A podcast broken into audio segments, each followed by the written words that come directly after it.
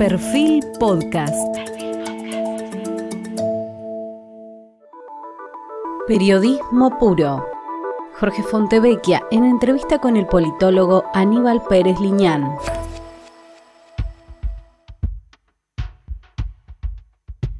Bienvenidos, hoy estamos con el politicólogo argentino radicado en los Estados Unidos y profesor de la Universidad de Notre Dame, especialista en política comparada, Aníbal Pérez Liñán.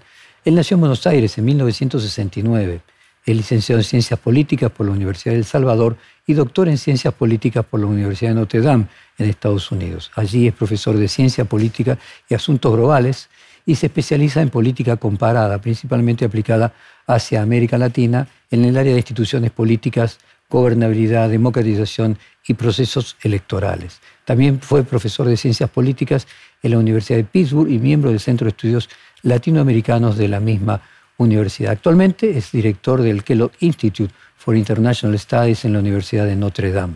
Ha publicado numerosos artículos en publicaciones especializadas, ensayos, en volúmenes colectivos, y es autor de libros como Democracias y Dictaduras en América Latina, Surgimiento, Supervivencia y Caída, en colaboración con otros autores. De dicho libro fue ganador del premio Donald Lee Cott en el año 2014 de la Latin American Study Association y co-ganador del premio del mejor libro 2014 por la American Political Science Association y Juicio Político al Presidente y Nueva Inestabilidad en la Política en América Latina. También es profesor visitante de varias universidades alrededor del mundo, por ejemplo, de Minas Gerais de Brasil, la Universidad de Costa Rica, la de Salamanca, la de la República de Uruguay, la Universidad de Diego Portales de Chile y en nuestro país de la Universidad Nacional de San Martín y de la Universidad del Salvador. Un extenso recorrido académico.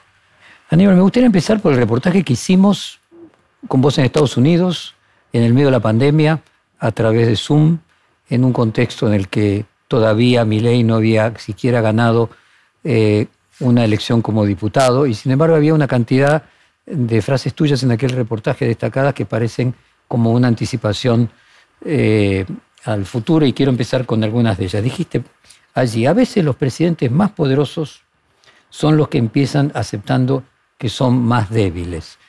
Eh, ¿Te imaginabas una fragmentación de la sociedad y que inevitablemente los presidentes que iban a ir surgiendo fueran más débiles y en ese caso ves a Milei dentro de esa calificación? Sí, me parece que Milei es el ejemplo más claro de ese fenómeno. ¿no? La, Milei tiene eh, un momento histórico único, que es la posibilidad de hacer unas reformas estructurales profundísimas en la sociedad argentina. Y en ese sentido parece un presidente muy fuerte que ha conseguido derrotar al peronismo en su propio territorio, el, territorio del voto popular, pero al mismo tiempo es un presidente muy débil.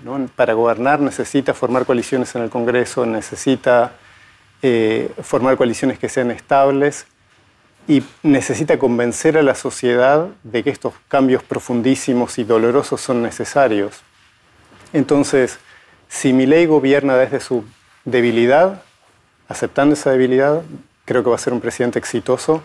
Si asume que tiene un mandato incontestable y no acepta su debilidad, va a ser un presidente frustrado. Otra frase que en aquel momento recién estábamos saliendo de, del COVID, era comienzos de 2021. Recién en la Argentina, por ejemplo, aparecían las vacunas. Vos planteaste que la pandemia iba a acelerar eh, la, debilidad de la democracia. Hoy, en retrospectiva, dos años y medio después, ¿se corrobora eso en todas partes del mundo? En parte, eh, en parte porque, por supuesto, la pandemia dejó un legado social eh, y económico catastrófico que muchas democracias tienen que remontar hoy en día, y Argentina no es una excepción en ese sentido. Al mismo tiempo, la pandemia debilitó eh, a presidentes que tenían orientaciones antidemocráticas, como Donald Trump o como Jair Bolsonaro, y en ese sentido la pandemia quizás colaboró a salvar algunas democracias que estaban en problemas. Dijiste, empieza a cuestionarse la idea de que el desarrollo económico produce democracias estables. Eh, nosotros tenemos la percepción al revés, de que la inestabilidad de la democracia es cuando no produce desarrollo económico. Me gustaría hoy en retrospectiva recalibrar aquella idea. Creo que hemos visto, en los últimos 30 años hemos visto dos momentos en América Latina. El momento actual, en Creo que el ejemplo tuyo clásico era Chile, ¿no? Es decir, un país que le va bien y sin embargo hay un malestar. Exacto. Y, hemos visto también, eh, en este momento histórico vemos un momento en el cual la, debilidad económica, la fragmentación social, la crisis social, produce una debilidad de la democracia fundamental. Hemos visto casos como Chile en los cuales eh, un, un, periodo largo de desarrollo económico no impidió que los partidos políticos colapsaran y perdieran su legitimidad. Entonces, pero también hemos visto un momento anterior en América Latina que no, creo que no, debemos olvidar, y es el momento en el cual un momento de gran prosperidad, a, partir de entre 2003 y 2013, esa, esa década de enorme prosperidad en América Latina, fue una década que muchos líderes políticos utilizaron para concentrar poder. Utilizaron ese momento de prosperidad para concentrar poder y no necesariamente para fortalecer la democracia. Entonces, una economía estable, sustentable, viable, que genere distribución de riqueza, es necesaria para que la democracia pueda progresar, pero no es una condición suficiente. Sin liderazgo democrático, esa economía vibrante no, produce los, los resultados que queremos. Usaste una palabra que en marzo de 2021 en la Argentina resultaba foránea y hoy integra el vocabulario político que es la palabra casta. Dijiste, me preocupa que se hable de casta política para lograr apoyo público. ¿Qué era? En aquel momento lo tomaba de España, eh, en la Argentina todavía Milei no era una persona muy conocida, las elecciones de 2021 habían sido en la primavera y acá estábamos todavía en el verano anterior. Sí, e, e, exacto. el, el discurso populista siempre ha ido en contra de, la clase política o de los políticos profesionales, por, ponerles algún nombre. Ese lenguaje, e, esa crítica toma diferentes lenguajes.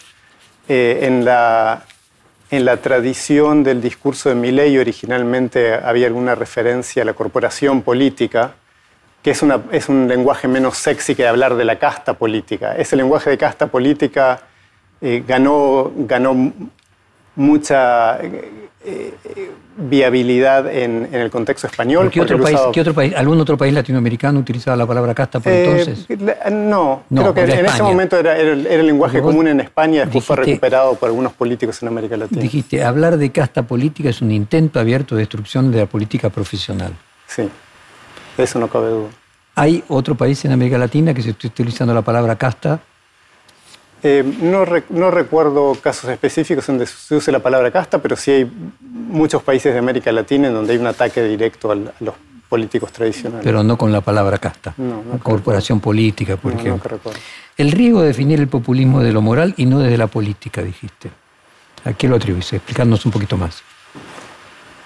Eh, el populismo a menudo se, el, lenguaje, el, término populismo se utiliza para descalificar y para atacar cualquier candidatura política o cualquier discurso político que nos parece peligroso, de alguna manera. Eh, y entonces se, como, un peligro, el pueblo se lo ve peligroso. El, porque el pueblo se lo ve peligroso o porque, son, o porque vemos que es un líder que está dispuesto a desconocer las instituciones o desconocer a la casta política o desconocer los acuerdos que existían en el pasado.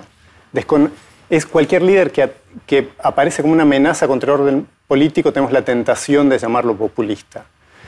Y creo que esto, esto significa que el, término populista tiene una connotación moral que no nos sirve de mucho, porque finalmente entonces todo lo que no nos gusta es populista y, perdemos la posibilidad de, de pensar realmente cuál es el discurso populista y cuándo se utiliza. Dijiste, en momentos de crisis, los populistas tradicionales se pueden transformar en leones herbívoros y nuevamente en una visión anticipada del futuro, porque en aquel momento no se definía ni como Milei ni como león, eh, y planteaste el león herbívoro. Habrás visto que en el debate eh, Miriam Bregman le dijo que en lugar del león era un gatito mimoso, que sería tu león herbívoro. Sí, bueno, aquel, aquella frase león herbívoro es una frase de, Perón, ¿no? Y, creo que el punto fundamental ahí, y que en parte sospecho que vamos a ver en, los próximos años, es que en un contexto de debilidad económica es muy difícil para un líder populista tener el, tipo de, de arrastre popular que se requiere para desconocer a las instituciones políticas. Bueno, entramos ahora sí en el presente. Ahí fue un repaso de el reportaje de hace dos años y medio que evidentemente nos motivó este por la cantidad de, de, asertividades conducentes que tenía.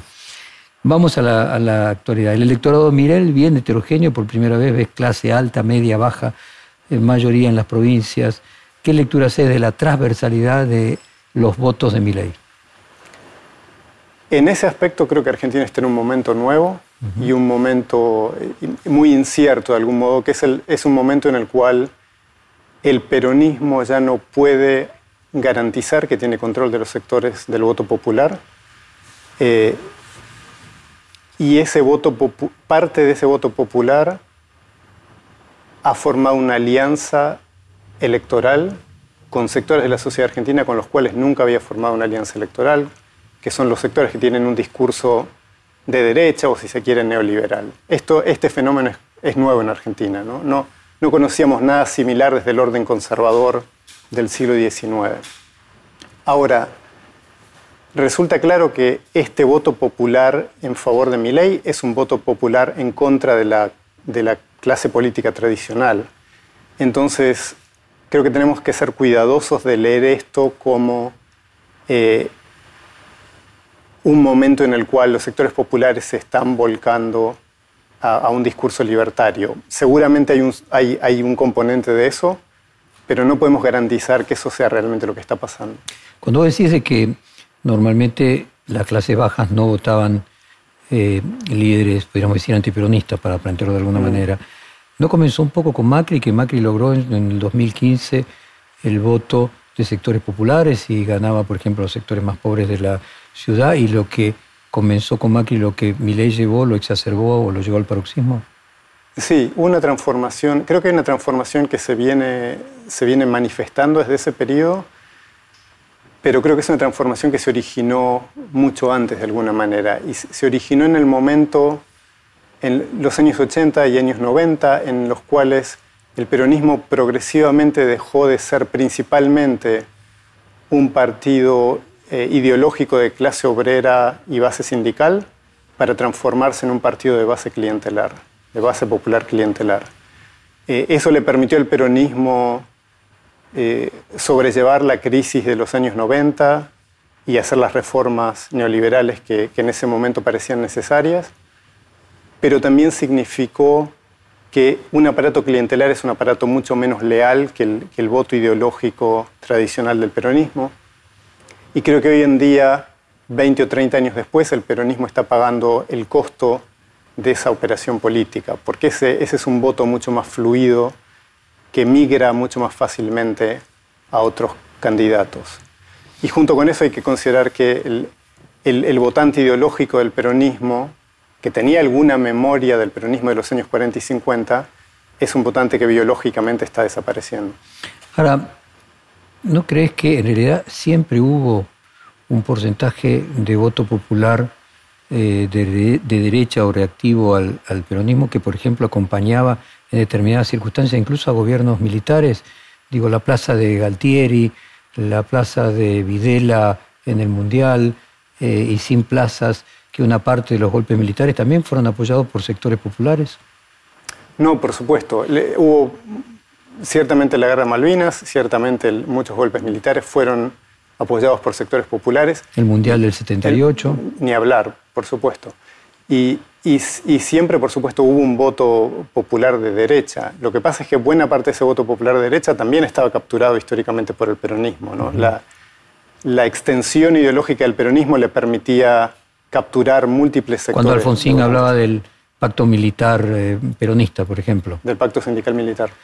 Eh, hace dos años, cuando hicimos, eh, incluso después de cuando hicimos aquel reportaje, cuando se eh, realizaron las elecciones de medio término y ganó Juntos por el Cambio, y la reta logró imponer sus candidatos tanto en la provincia de Buenos Aires como en la ciudad de Buenos Aires, la reta parecía el candidato cantado a ser presidente. La reta no representaba en el fondo lo que dio origen al, al PRO, que era derecha popular, maquillada y por eso lo terminó perdiendo. No es un auténtico representante del PRO y es más representante, si vos querés, de la socialdemocracia, del radicalismo, del desarrollismo. Y Macri, eh, el Macri original, está mejor representado en mi ley. Creo que el, el proyecto del PRO siempre tuvo en su, en su seno estos dos componentes, ¿no? un componente más en la, en la, tradición europea sería un componente más democristiano, más de derecha, más moderada y más orientada hacia, hacia, el, hacia el servicio social, y un componente más neoliberal. Macri él mismo tuvo que negociar eh, psicológicamente esas dos, esas, la lucha de esas dos tendencias dentro de su propia presidencia, y por supuesto estas, estas tradiciones dentro del PRO han estado siempre ahí.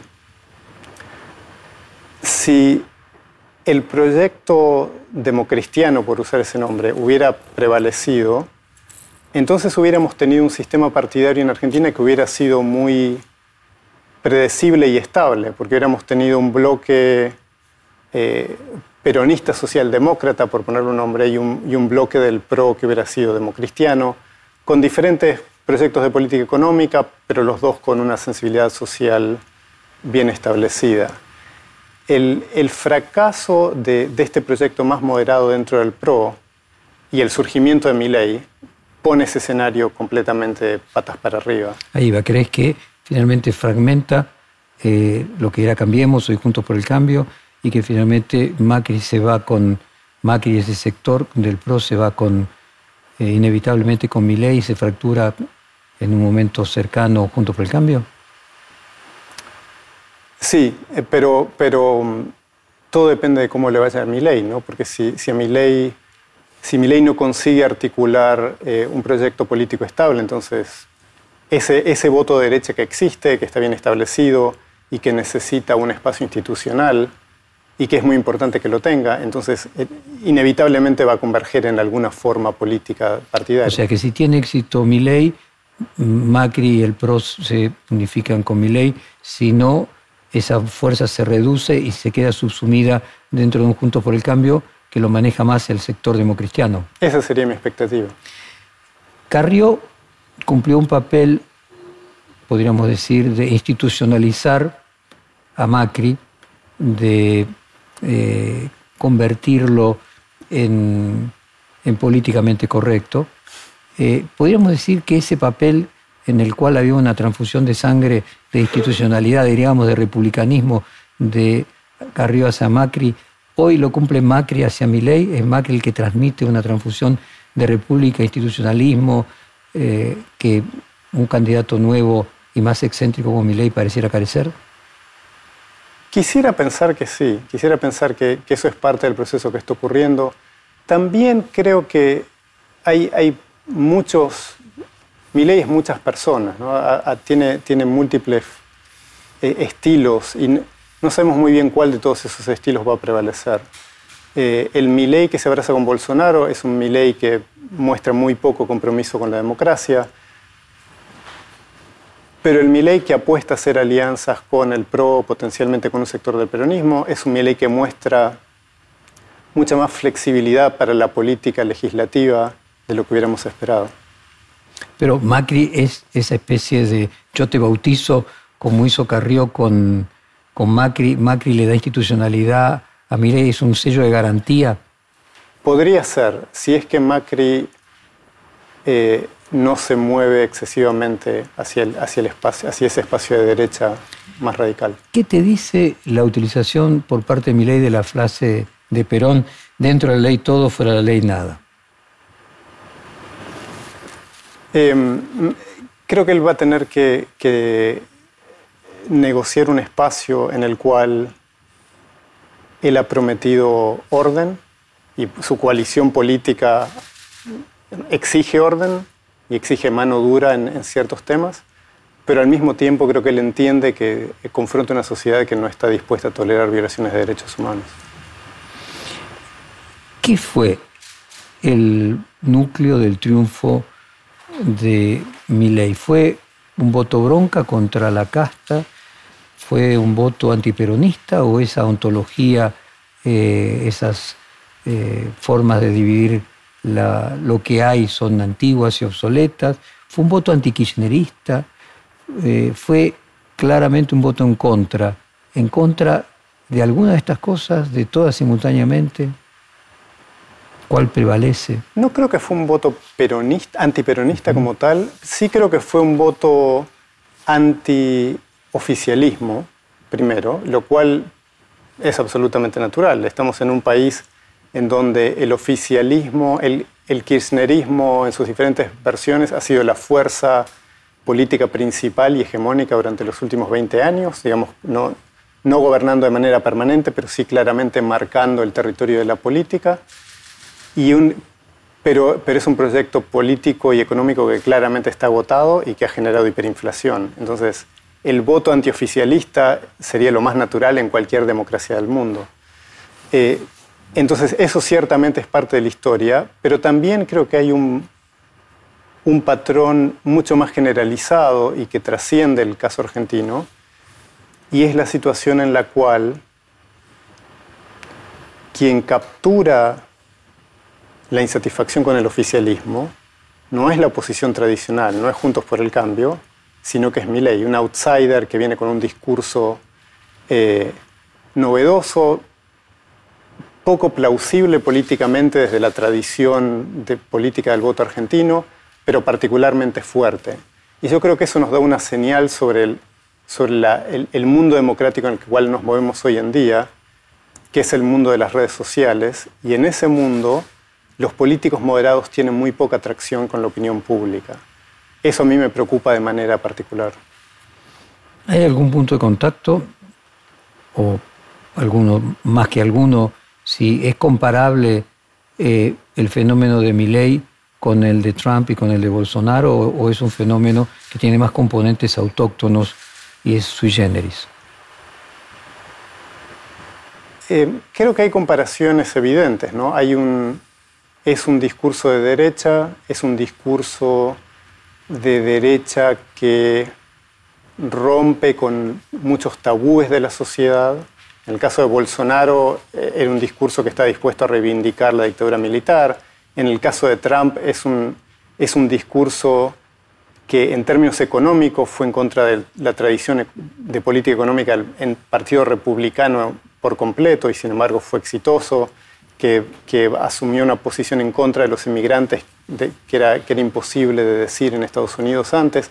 Entonces son discursos de derecha que cuestionan tabúes de, de, la sociedad de alguna manera y que en ese sentido los hacen atractivos, sobre todo para un votante masculino y joven que está muy cansado de la clase política tradicional. Eh, y mi ley ha dado señales, desde mi punto de vista algo preocupantes, que está dispuesto a, acercarse a ese espacio internacional, está dispuesto a acercarse a Bolsonaro. Eh, hizo una, entrevista eh, con Tucker Carlson, que es una de las principales figuras del, espacio eh, de la derecha trumpista en Estados Unidos. Entonces, él ha dado señales de que, quiere ser parte de esa conversación, de ese espacio para, para tener esos aliados internacionales.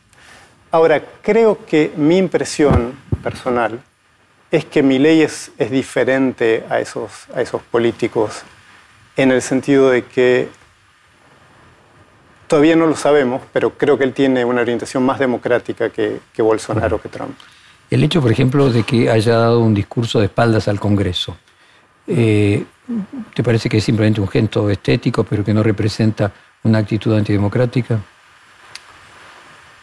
No, me parece que es un gesto simbólico de darle la espalda a la a la casta política y hablarle directamente a la gente, lo cual es, un, es un, mensaje tradicionalmente populista en ese sentido. El, simbolismo no me parece particularmente antidemocrático. El, hecho de que esté trabajando para formar coaliciones en el Congreso, ahí me parece que es donde está la clave del proceso democrático, la, la disposición para negociar. Como un discurso hacia afuera y otro hacia adentro. Sí, el hecho, por ejemplo, de que haya, dado, haya dicho que no, no, iba a buscar venganza o vendetta, me parece que esas son señales de que hay un espacio para la moderación y espero que ese espacio para la moderación prevalezca. Por ejemplo, que no se haya, como se hace siempre, eh, podido firmar y acceder el periodismo a la jura de los ministros. ¿También te parece otro hecho simplemente estético? No, la relación con el periodismo es una, va a ser una cuestión clave, creo, porque, porque inevitablemente el periodismo va a ser incómodo para este gobierno, como ha sido para todos los gobiernos, y en la reacción frente a esa incomodidad vamos a ver eh, la fibra democrática de la administración. Vos decías eh, que era una señal de espaldas a la cáscara. Luego, cuando va a formar su gobierno, te encontrás con funcionarios del macrismo que tuvieron la misma función de hace ocho años, ocupando posiciones importantes, pactar con la vieja política. De alguna manera quita identidad, eh, engrandece a la coalición de Miley. A veces más, siempre se ha hecho que en las fusiones, a veces uno más uno no era dos, sino era uno y medio y a veces 0,50.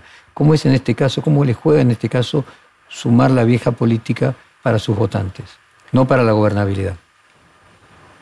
Desde el punto de vista de sus votantes, estoy seguro que va a haber parte de sus votantes que van a estar eh, decepcionados con ese movimiento, pero mi impresión es que, lo, que la, la, prioridad para los votantes va a ser ver resultados en términos de política pública.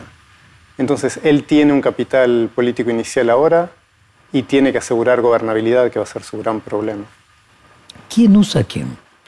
Hay teorías respecto de que Macri está viviendo su segundo tiempo y que utiliza el cuerpo de Milei para llevar adelante sus ideas sin ni siquiera tener el trabajo de tener que ser presidente, sino siendo una especie de guía y figura eh, rectora eh, con menor esfuerzo y menor exposición, y otros que plantean no, que Milei siempre ha utilizado, primero utilizó a Esper, a los libertarios, a Giacomini, eh, ahora está utilizando a Macri, a los menemistas y que progresivamente se los va a ir consumiendo. Desde tu perspectiva, ¿quién usa a quién? Eh, los políticos siempre se utilizan entre sí, ¿no? pero, pero creo que en este caso, esa fue siempre mi impresión, tener la, tener la creencia de que mi ley puede ser manipulado y utilizado para los objetivos de alguien más, es una creencia peligrosa. ¿Por qué crees que no va a ser así? Porque creo que no va a ser así. Me da la impresión de que, de que mi ley tiene, un, tiene una fibra em, algo mesiánica que atenta contra la posibilidad de que pueda ser manipulable. manipulable. Perdió la batalla cultural los valores sociales de igualdad, democracia, no me refiero solamente en la Argentina, sino en todos los países donde la derecha y la extrema derecha ganó elecciones. No, creo que, creo que esos valores de, igualdad, de democracia, de solidaridad social están siendo altamente cuestionados. Pero ese cuestionamiento en parte ocurre porque se han vuelto progresivamente centrales a la vida democrática como la conocemos. Entonces, lo que estamos, lo que, e, esa, esa, respuesta hostil de buena parte de la sociedad contra, contra estos valores democráticos, contra la corrección política, contra, contra todo este discurso ¿no? que, que vemos de manera tan agresiva en muchos países en el mundo, en mi opinión lo que muestra es que nuestras sociedades han cambiado muy rápido en los últimos 50 años.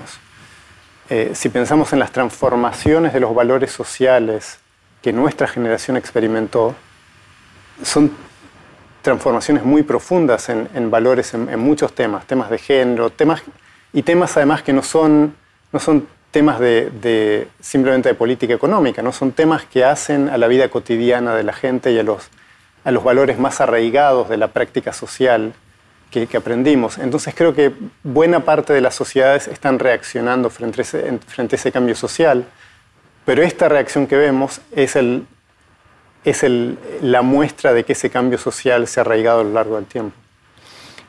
La mayor participación del total de votantes de jóvenes de mi ley. Eh, ¿Qué te indica? Indica algo también en comparación con el surgimiento de otras extremas derechas en el mundo, si los jóvenes tienen una tendencia más disruptiva, si hay algo en la cuestión etaria.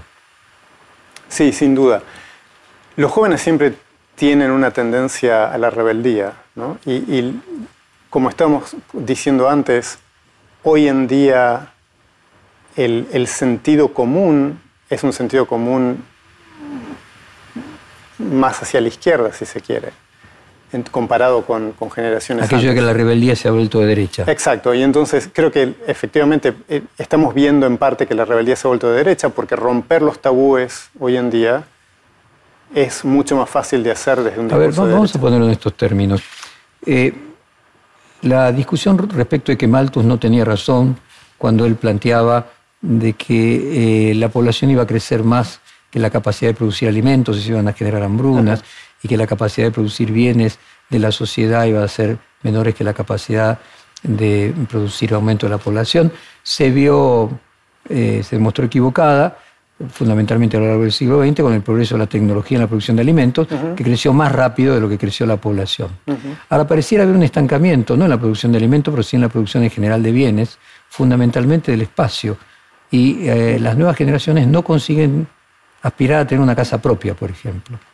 Y una cosa era cuando había 2.000 millones de habitantes en el planeta hace 80 años, hace 40 años cuando comenzó la democracia en la Argentina, que había la mitad de argentinos, entonces no es lo mismo tener 25 millones de argentinos que tener 50 millones de argentinos. Es más difícil, eh, por ejemplo, tener acceso a una casa propia o aspirar a una casa propia. Está allí eh, algo poblacional también en el núcleo del malestar general que se vive en los países desarrollados. El malestar en los países desarrollados tiene que ver con eso, pero tiene que ver también con el hecho de que los países desarrollados, como los concebíamos tradicionalmente, el bloque atlántico de Estados Unidos, Europa, han perdido parte de su centralidad en el, mundo. Entonces, hoy en día la gran producción de bienes para, satisfacer esa población creciente está ocurriendo en China y en, y en, y en Asia. Y eso significa que los, si uno es un obrero hoy en día en Estados Unidos, enfrenta una situación similar a la que los obreros argentinos, por ejemplo, enfrentaron durante buena parte del siglo XX, que es que uno como consumidor quiere tener productos de China baratos, pero uno como productor, como obrero que trabaja en la industria, quiere que la industria norteamericana tenga protección para que no vengan productos de China. Ese tipo de contradicción es un problema que los obreros argentinos o latinoamericanos conocen desde el siglo XIX, pero los obreros norteamericanos no habían sufrido antes. En ese en esa contradicción hay uno de los orígenes fundamentales del trumpismo. Ahora, el acceso a la vivienda, por ejemplo, en Europa, eh, es un problema fundamental de los jóvenes, porque no tienen acceso a la vivienda. El mismo problema que se tiene aquí en la Argentina. Eso genera, evidentemente, mucho malestar. En el caso de Italia, de los adolescentes de 40 años viviendo con los padres, por ejemplo. Y eso también está, e-, ese problema en particular es no solo producto del crecimiento de la población, sino también, creo, del es, resultado de la, desigualdad creciente en términos del, acceso activo. ¿no? Las, los precios de, la propiedad en las ciudades están creciendo de manera enorme porque hay, hay un sector de la población que puede pagar fortunas por, por la vivienda y hay otro sector de la población que se está empezando a desplazar fuera de las ciudades porque no puede pagar. además es un hecho evidente maltuniano. Vos tenés la superficie la misma y la población es cuatro veces, ¿no? Entonces hay una lógica de que no hay espacio para todo el mundo en esos mismos lugares. Pero la desigualdad del ingreso ha agudizado mucho el problema, creo. ¿Hay una resignificación de la idea de nación en los movimientos de derecha y de extrema derecha o no? ¿Hay un nacionalismo creciente o no?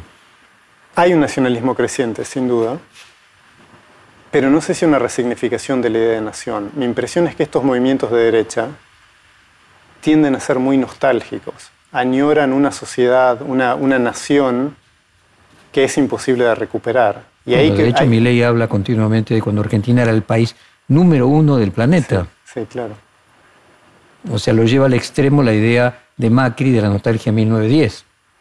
Hay como distintas nostalgias, el peronismo la del 45, eh, los liberales de 1910 y los libertarios directamente de la generación del 37 del siglo XIX. Y creo que este punto es muy importante porque vemos esa, esa nostalgia en, en, Argentina y en el resto del mundo, en, en, muchos movimientos de derecha, pero el gran problema, creo yo, como, como bien decías, todos, todos los movimientos políticos tienen nostalgia hacia algún momento del pasado en la historia argentina, pero el gran problema que tenemos hoy en día y la gran demanda de la sociedad es que quieren un proyecto de futuro. Ninguna fuerza política ha conseguido articular un proyecto de, futuro que sea viable y además atractivo para los votantes. Entremos ahora en el caso del peronismo. Vos decías que veías muy probable que Juntos por el Cambio, lo que era Cambiemos, se fracturara, parte del PRO y lo que ya la coalición cívica anunció que se iba y eventualmente los radicales. ¿Cómo ves el peronismo? ¿Ves que también corre riesgo de fracturarse? Sí, pero, pero el, peronismo eh, siempre ha tenido esta flexibilidad para fracturarse y reorganizarse. Históricamente lo ha hecho infinidad de veces y esto tiene que ver en particular con que hay un sector que es siempre suficientemente cercano al poder en términos ideológicos como para formar una alianza y hay un sector que es suficientemente lejano como para constituir una, alternativa de oposición. Y eso le da al peronismo esta característica extraña que es la posibilidad de beneficiarse de estar cerca del poder por un lado, mientras que otras facciones constituyen una alternativa creíble, creíble de recambio para el futuro. En el reportaje que hicimos en el medio de la pandemia, el título era El peronismo nació como un populismo y se transformó en un partido político tradicional. Mm. Eso es lo que le da longevidad hoy en día, lo que decís que más allá eh, de las dificultades electorales que puede enfrentar, la organización vence al tiempo, como decía Perón? Sí, pero en el caso del peronismo creo que hay una característica fundamental que es la que le, la que le ha dado longevidad en estos 40 años de vida democrática. Y es que ha sido muy efectivo para renovar su liderazgo. No de manera completa, pero siempre ha tenido un grupo de cuadros que se, que se forman como cuadros peronistas, que hacen carreras en el gobierno a veces en el gobierno nacional, pero muchas veces en el gobierno de las provincias, eh, pero que constituyen alternativas de poder viables. Entonces tenemos un peronismo menemista que era de derecha y que sigue siendo de derecha y que está volviendo al poder, tenemos un peronismo kirchnerista que era profundamente de izquierda, hay, hay múltiples facciones que siempre presentan alternativas de poder y el peronismo ha sido capaz de renovar su liderazgo de manera suficiente como para que estas alternativas, la sociedad tenga acceso a estas alternativas. El gran problema de los últimos 20 años es que el kirchnerismo obturaba obturaba la renovación del liderazgo en el peronismo y eso y el peronismo está pagando hoy el costo de esa, de esa limitación. Eh, ¿Es Massa, es Kisilov, es Yayora, el peronismo de Córdoba, los de que tienen cincuenta y pocos años, eh, esa renovación que logra cruzar la, obturación que producía el kirchnerismo, o el kirchnerismo sigue teniendo capacidad de obturar el surgimiento del liderazgo de otra generación? Sospecho que después de esta elección, la capacidad del kirchnerismo para constituir ese, ese bloque hegemónico que creaba un problema para el peronismo, porque era imposible ganar dentro del peronismo sin el kirchnerismo y era muy difícil ganar fuera del peronismo con el kirchnerismo. Es un problema parecido al que tiene el trumpismo en, el Partido Republicano en Estados Unidos. Mi, impresión, mi sospecha es que después de esta elección esa hegemonía del kirchnerismo se va a debilitar. Nos había quedado ahora entrar en los Estados Unidos y si Trump puede volver a ser eh, presidente? ¿Cuál es tu propio pronóstico? Sí puede volver a ser presidente, no, no es, en este momento es una posibilidad cierta y eso sería una gran tragedia para los Estados Unidos y para el resto de la democracia en el mundo, pero en este momento no es, no es imposible. ¿Es posible y también probable o lo más probable es que no sea? Hay mucha incertidumbre alrededor de ese tema. En este momento si Biden es el candidato demócrata, existe una posibilidad cierta de que Trump vuelva al, poder porque Biden es un presidente particularmente impopular. ¿Existe la posibilidad también de un impeachment con Biden o no tiene ninguna posibilidad de prosperar? Los republicanos están eh, tratando de abrir una investigación de juicio político en contra de Biden, pero el, la justificación real para un juicio político no existe realmente, entonces sería muy difícil avanzar eh, con, el, con, el, pedido de juicio político, pero los republicanos están de este modo tratando de aplacar a su, a su base política. ¿Qué significaría para los Estados Unidos y luego para el mundo una segunda presidencia de Trump? Bueno, significaría un Trump con el mismo instinto poco democrático que tenía en su primera presidencia, pero con más experiencia política eh, y con un grupo de gente que conoce mejor el manejo de la administración pública. En parte de lo que salvó a la democracia norteamericana fue el hecho de que Trump no entendía muy bien cómo no tenía experiencia política y por lo tanto no entendía muy bien el manejo de la Casa Blanca y por lo tanto la, propia burocracia del gobierno de Estados Unidos podía ponerle freno a cosas, decirle que sí, pero no hacerlas. ¿no? Eh, pero un Trump con más experiencia y con un equipo de gente más leal que conozca el sistema mejor va a ser más difícil de detener. O sea, peor. Peor.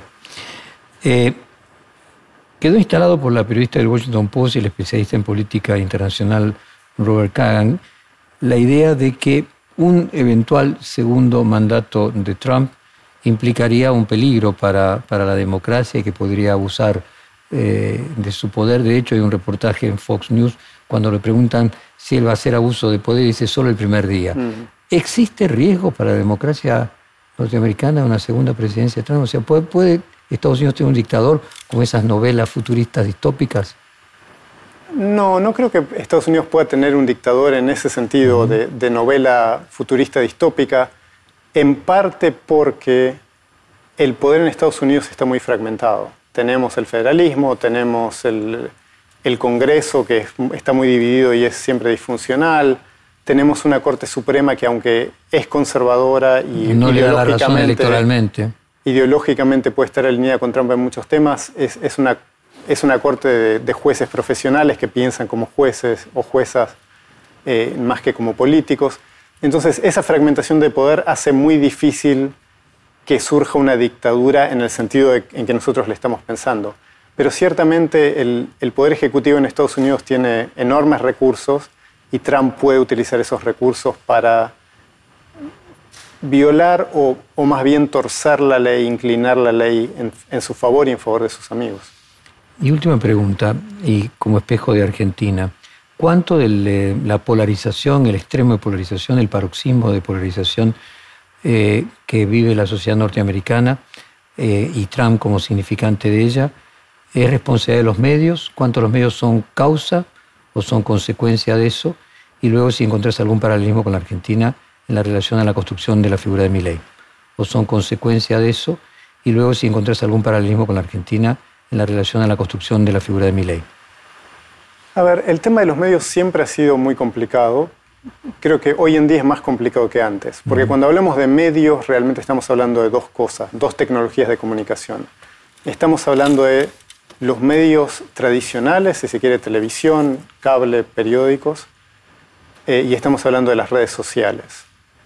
En Estados Unidos hay algunos medios de comunicación tradicionales, en particular Fox News, que funcionan más como periódicos, como diarios del siglo XIX que como, como cadenas noticiosas modernas, en el sentido de que su, su objetivo fundamental es imponer una agenda política eh, y no... Hacer propaganda y no periodismo. Exacto, y no, hacer periodismo serio con información verificada. Eh, y, y sus, sus audiencias saben eso, digamos. Ven Fox News porque quieren efectivamente disfrutar de eso. ¿no? Creo que no hay ningún misterio, no hay ningún engaño en, ese, en, ese, en esa relación. creo que no tenemos algo equivalente en Argentina, afortunadamente, eh, o no con el mismo peso político. Ahora, está el problema de las redes sociales y el problema de las redes sociales que se conecta, con, se junta con ese, pero es un problema diferente. Ese existe hoy en día en todo el mundo. Y el gran problema ahí es que si uno es un político moderado, y los políticos moderados son el cemento de la democracia, no, hay democracia sin política moderada, pero si uno es un político moderado, tiene muy poca atracción en las redes sociales. Para, en, una sociedad que está saturada de información, lo único que hace un mensaje atractivo es un, mensaje completamente fuera de la norma y, excesivo y escandaloso. Eso crea incentivos muy perversos para, los políticos en todo el mundo. Trump es un producto de eso y Milley es un producto de eso también. Aníbal Pérez, muchísimas gracias por esta conversación. gracias por invitarme. Perfil Podcast.